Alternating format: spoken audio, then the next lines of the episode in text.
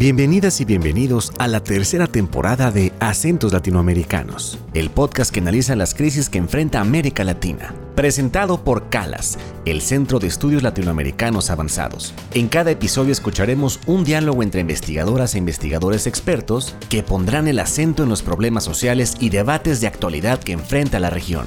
Bienvenidas y bienvenidos al podcast de Calas Acentos Latinoamericanos.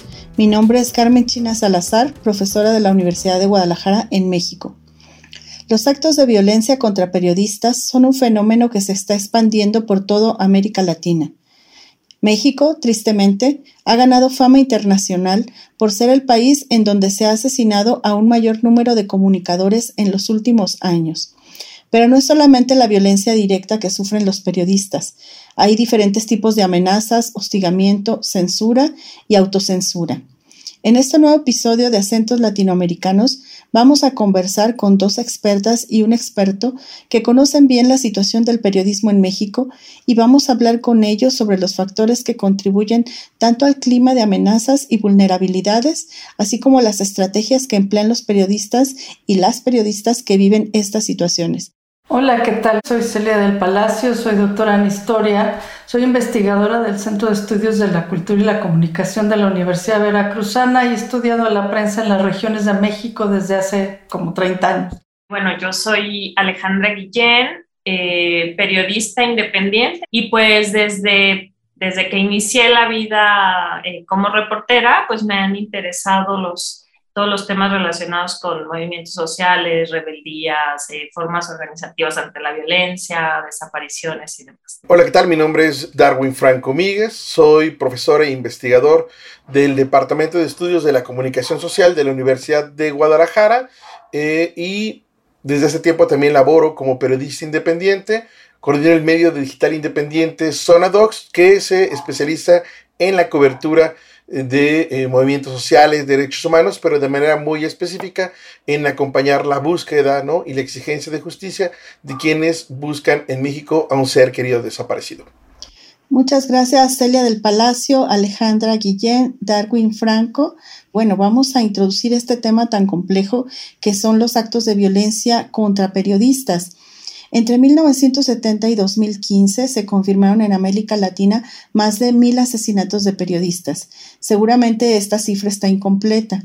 Las agresiones han sido una constante en la región desde hace décadas y continúan a pesar del establecimiento de regímenes democráticos que reemplazaron dictaduras militares como las que hubo en el Cono Sur Incluso se puede decir que en muchos países hay un ambiente más favorable para ataques a periodistas.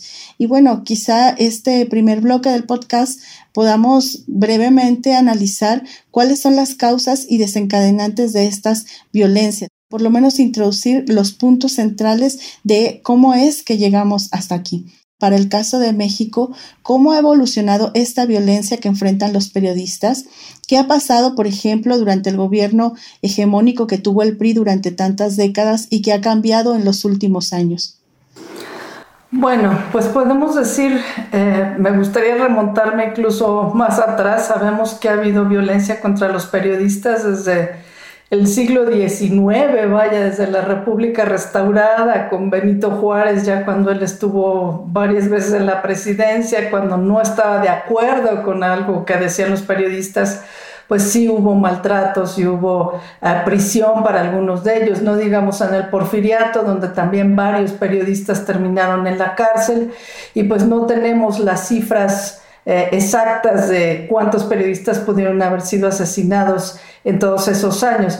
Ya en el siglo XX, eh, después ya con la revolución institucionalizada, ya cuando el PRI se volvió el partido hegemónico, eh, desde los años 20, 30 sabemos que hubo ataques de militares a los periodistas, sobre todo en las diferentes regiones de México, en los años 70 durante la Guerra Sucia, y pues sabemos que más o menos desde que empezaron a hacerse estas contabilizaciones de periodistas en 1970 hasta el año 2000 sabíamos que había alrededor de 78 periodistas asesinados o desaparecidos, según la contabilización que hace Díaz Nosti en su libro maravilloso sobre este tema. Parecería como que es algo nuevo, pero en realidad esto no fue así. Lo que pasa es que no hubo suficiente visibilidad ni... Eh, era tan importante, digamos, eh, hacer visibles estos crímenes. Pero bueno, pues esto se intensificó de una manera eh, muy fuerte eh, a partir de esta guerra llamada contra el narcotráfico de Felipe Calderón en el 2006. Pues esta guerra civil económica, le podríamos llamar, que desencadenó muchísimos más ataques en contra de los periodistas. En estos años principalmente fue en la frontera norte por grupos eh, no solo del narcotráfico, sino ya pues crimen organizado en connivencia con autoridades luchas internas entre estos grupos, apropiaciones del territorio, luchas por el territorio. Y bueno, después se fue, digamos, corriendo hacia el sur esto. Ya a partir del 2005 al 2010 en Veracruz ya habían llegado eh, grupos eh, criminales como, como los Zetas eh, y en la administración de Fidel Herrera pues ya contabilizamos seis asesinatos contra periodistas, pero lo que fue el colmo fue a partir del 2010 al 2016 en el la administración de Javier Duarte de Ochoa, donde contabilizamos 20 asesinatos a periodistas. Y después, pues esto se ha extendido a otros estados donde ya no podemos decir con precisión, pues este es un lugar peligroso y este no, sino que lugares donde no habíamos visto ataques contra periodistas, ya tenemos que hay ataques a periodistas en estos lugares. Y pues esto lamentablemente no ha disminuido, sino que bueno, en estos años apenas del 18 al 21 que tiene el presidente López Obrador en, la, en el poder, pues ha habido 35 asesinatos a periodistas. Muchas gracias, Celia. Y bueno, eh, es coincidente, creo, para todos aquellos que estudiamos el tema de seguridad, pues el punto de la llamada guerra contra el narcotráfico, cómo desató tantas violencias.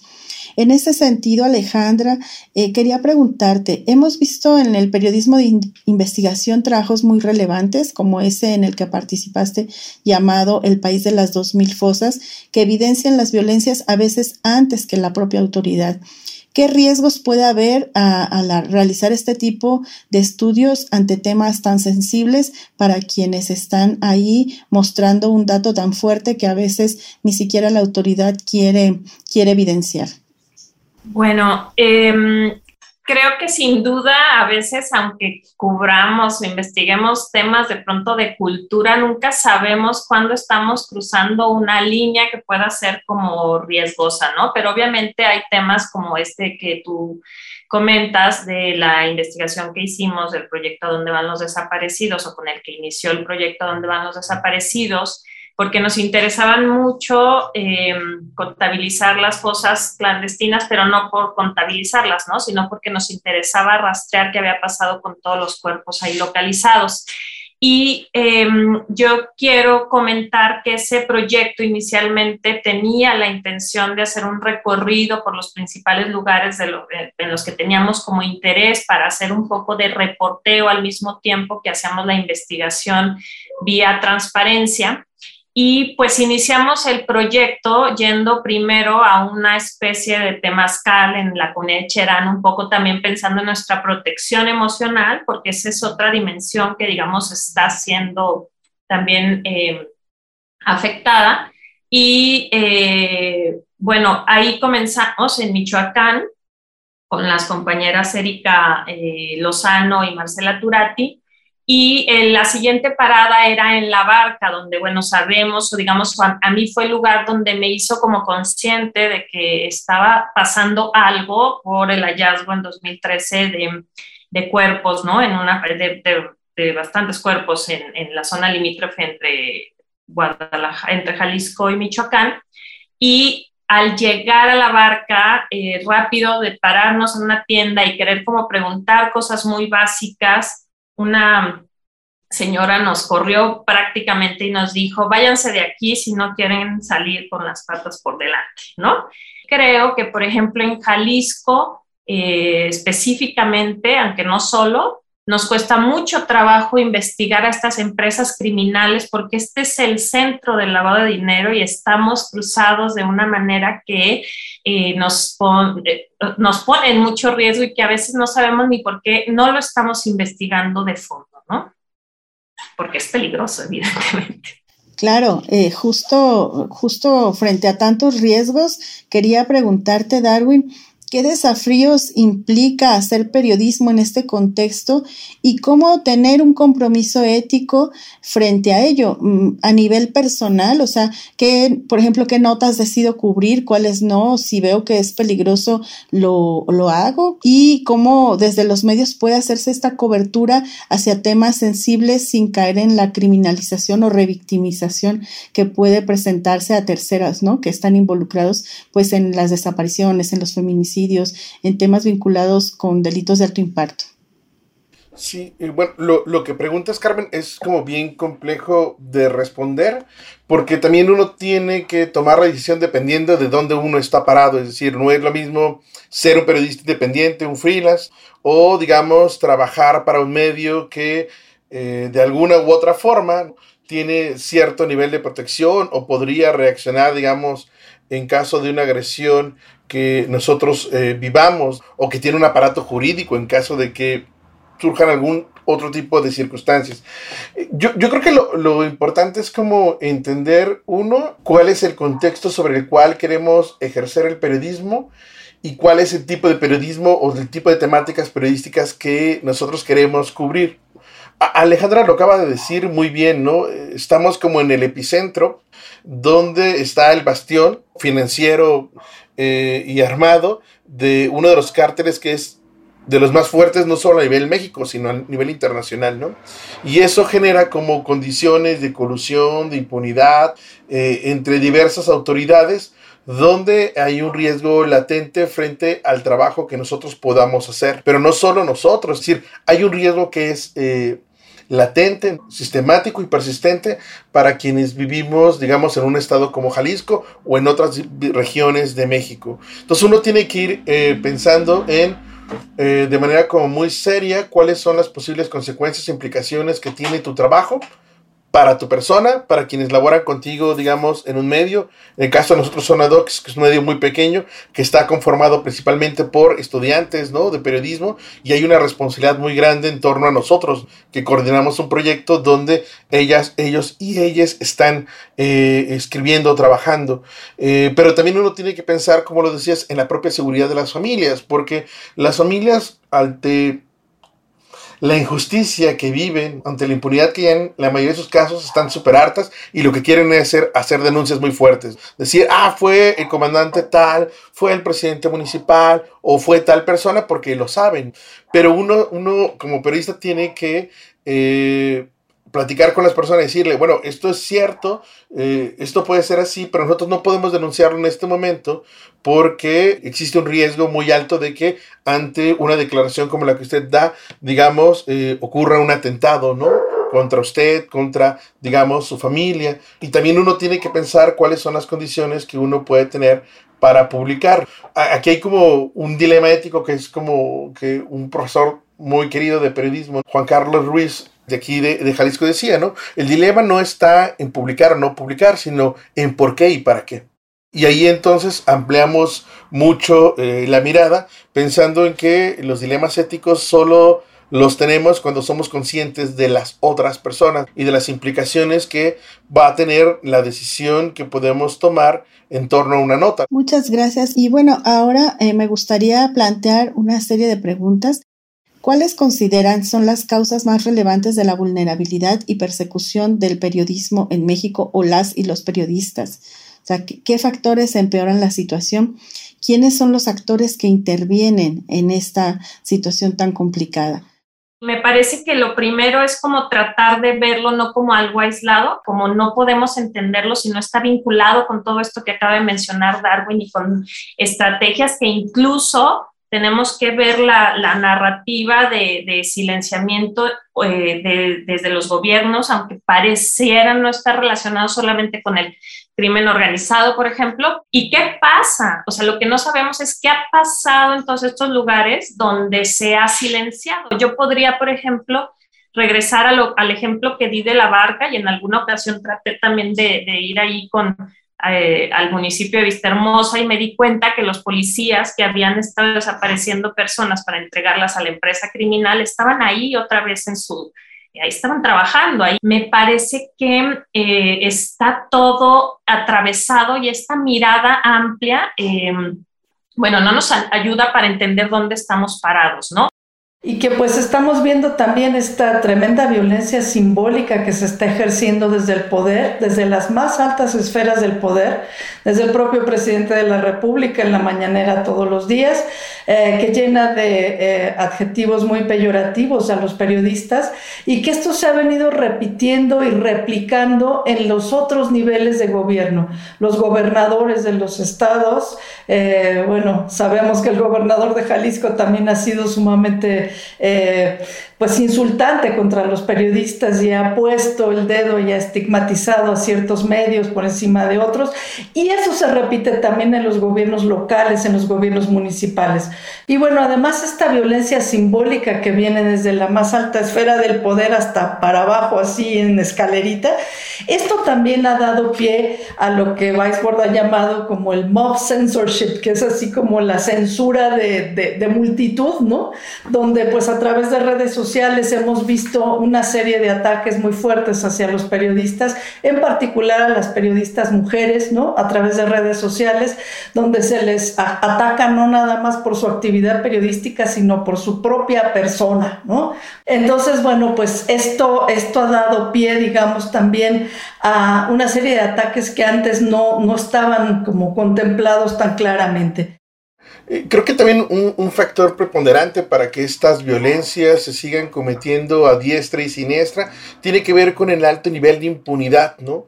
En torno a las denuncias, ¿no? Que se han presentado eh, por agresiones, por la desaparición de los compañeros, desde luego por sus lamentables asesinatos y que los mecanismos que se crearon justo para evitar o investigar estos crímenes, pues no han funcionado pues nunca, ¿no? Es decir, tenemos una ley de protección para periodistas y defensores de derechos humanos, de la cual a su vez se derivó un mecanismo de protección que en la mayor parte de los casos pues no sirve para mucho, ¿no? Porque lamentablemente algunos de los compañeros que fueron asesinados o fueron desaparecidos forman parte de este mecanismo y se supone que tenían medidas de seguridad que nunca se activaron o que en dado caso los ponían a que los vigilaran pues las personas integrantes de una policía o un gobierno del cual ellos habían denunciado una agresión, ¿no? Entonces, eh, bajo esas circunstancias es muy complicado o incluso en los propios eh, casos o investigaciones que ha llevado a cabo esta Fiscalía Especializada contra Delitos de la Libertad de Expresión, pues tenemos, ¿no? Un nivel de impunidad, ¿no? Del 99% y los pocos casos que se han resuelto, muchos ni siquiera, digamos, eh, están a favor de las o los periodistas y en la mayor parte de las investigaciones ni siquiera se vincula el trabajo periodístico, no las denuncias que estos periodistas habían señalado con la investigación sobre el caso, ¿no? Muchas gracias, Darwin. Eh, bueno, hasta ahora hemos escuchado cómo las agresiones a las y los periodistas son de larga data, o sea, no es un fenómeno reciente, pero que se ha acentuado particularmente eh, desde 2006 en el caso mexicano con la estrategia fallida en materia de seguridad, que las voces del periodismo ha mostrado problemas sociales complejos, pero también en ello está presente la vulnerabilidad y el riesgo al que se exponen en el ejercicio de su profesión y que proviene tanto de grupos criminales como del Estado y sus distintos niveles de gobierno. Vamos ahora a, una breve, a un breve corte y regresamos en un instante a esta discusión para preguntar a nuestras invitadas e invitado cuáles son las estrategias que emplean las y los periodistas que trabajan en estas condiciones en México. Recuerda visitar nuestra página www.calas.lat diagonal publicaciones para encontrar los perfiles de los expertos de este episodio, así como bibliografía complementaria sobre el tema que exploramos hoy.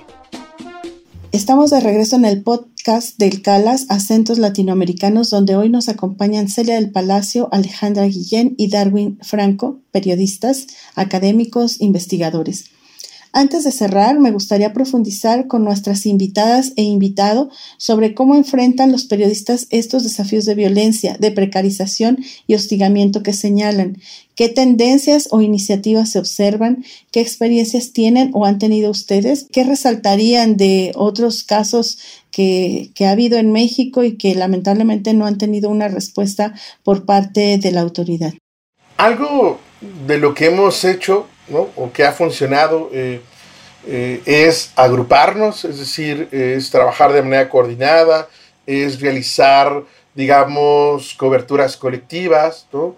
Es trabajar de manera colaborativa y que esto pueda darnos un mayor margen de protección o que al menos, digamos, las personas que pudieran hacernos o atentar contra nosotros identifiquen que no es solo, digamos, no sé, un medio pequeño como Zona que es localizable, sino que la información la traen 8 o 9 medios más y eso, digamos, funciona. Eh, también han, se han generado diversas organizaciones periodísticas a lo largo de estos años que nos brindan como capacitaciones justo en temas de seguridad, de seguridad digital o incluso en estos últimos años ha habido también eh, una preocupación, ¿no? Por reconocer cómo está nuestra salud mental y esta salud mental en virtud, digamos, a los temas que cubrimos, ¿no? Es decir, qué implica cubrir desapariciones, desplazamientos, feminicidios, resistencias sociales, ¿no? Yo creo que de esa manera hemos logrado, digamos, subsistir, ¿no? Eh, y también ha habido mucho el, eh, como el empuje, ¿no? De periodistas como muy reconocidas o que utilizan, digamos, ese reconocimiento internacional que tienen por el gran trabajo que han hecho, que nos han impulsado, como Marcela Turati, ¿no? Yo agregaría a lo que ya dijo Darwin, que creo que ha sido importante, eh, muchos proyectos como, sobre todo, bueno, ahora últimamente de mujeres, ¿no? Que tratan de hacer lo que sabemos hacer, es decir, investigar los casos de, eh, digamos, como estar al pendiente de qué pasa y por qué asesinaron o desaparecieron. Bueno, muchas veces o la mayoría de las veces no lo sabemos, pero al menos tratar, tratan, tratan, digo, más bien ellas han tratado de indagar qué, cuál fue el móvil del asesinato o al menos de contar quiénes eran estas personas. Entonces me parece que el trabajo de, intentar investigar y de hacer memoria creo que es fundamental. Eh, para tratar de, entender, ¿no? Y obviamente la formación, la organización, el financiamiento externo y todo, todo lo que ya dijo Darwin. Por fortuna, los periodistas, sobre todo las nuevas generaciones de periodistas, los que ya han tenido una profesionalización más más profunda, más amplia, pues están visibilizando esas viejas prácticas y las están, digamos, como estigmatizando y diciendo, bueno, esto no es posible seguir así, eh, tenemos que cambiar de prácticas, ¿no? Y esto ya no es aceptable digamos, para, porque nos pone en riesgo a todos, a todo el gremio. Y bueno, pues también sobre estas redes horizontales que yo admiro muchísimo, que pues son las que realmente están de alguna manera presentando la batalla. Y pues digamos, estos apoyos y esta visibilización que se está dando a la violencia contra los periodistas desde diversos lugares, me parece que ha sido muy importante. Los memoriales, no solamente virtuales, sino también los memoriales físicos que se han puesto en algunas ciudades del país. Y bueno, esta toma de espacios que me parece muy, muy importante para ah, poder visibilizar estas violencias. Gracias, pues sin duda ejercer el periodismo bajo este contexto es un trabajo sumamente complejo. Romper el silencio, visibilizar los problemas sociales, las violencias, implica un riesgo ante la impunidad y amenazas y condiciones como la precarización, la falta de mecanismos de protección adecuados que, bueno, hacen que el trabajo de las y los periodistas en este país se desarrolle en una vulnerabilidad y que, pues, todos estos mecanismos de autocuidado, de cuidado horizontal o de creación de redes, de alguna forma están permitiendo que ese trabajo y esa voz tan importante siga adelante. Les agradezco mucho por la participación a nuestras invitadas y a nuestro invitado en este episodio, Del Palacio, Alejandra Guillén y Darwin Franco. Agradezco también a ustedes que nos escuchan y les invitamos a dejar sus comentarios sobre el episodio en las redes sociales de Calas. Nos escuchamos muy pronto en el próximo episodio de Acentos Latinoamericanos. Gracias a todas, a todos y a todes por la escucha. Calas, Acento Latinoamericanos, es una producción del Centro María Civil Amerian de Estudios Latinoamericanos Avanzados. Olvia Maesterra Sierra es nuestra productora general. La edición corre a cargo de Mitzi Pineda. La música y la postproducción de nuestros episodios pertenece a Carlos López y el diseño gráfico de este proyecto es de Ignacio Nájar. Escucha nuestros episodios cada dos semanas en tu plataforma de podcast favorita. No olvides visitar nuestra página www.calas.lat para acceder a contenido extra de este episodio y seguirnos en nuestras redes sociales. Nos puedes encontrar en Facebook, YouTube, Instagram y Twitter como arroba calascenter. Nos vemos muy pronto. Hasta la próxima.